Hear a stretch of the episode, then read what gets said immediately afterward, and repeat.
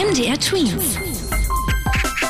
Dein 90 Sekunden Corona-Update. In Thüringen werden die Intensivstationen der Krankenhäuser immer voller. Diese speziellen Stationen werden unter anderem auch benötigt, um schwere Corona-Fälle zu behandeln. Erste Patienten werden aus den Kliniken in Jena und Greiz schon in andere Bundesländer verlegt.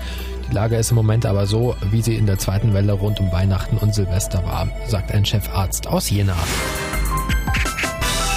Jetzt ist wohl auch unsere Bundeskanzlerin Angela Merkel dran. Sie wird sich offenbar morgen gegen Corona impfen lassen. Der Impfstoff ist auch schon klar.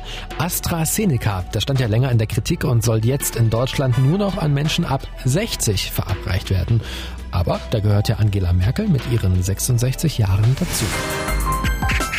Das Impfen führt offenbar auch zu Neid. Das ist jedenfalls das Ergebnis einer Umfrage, die in Auftrag einer Zeitschrift gemacht wurde. So beneiden wohl 40 Prozent aller noch nicht geimpften Deutschen die Menschen mit Corona-Impfung.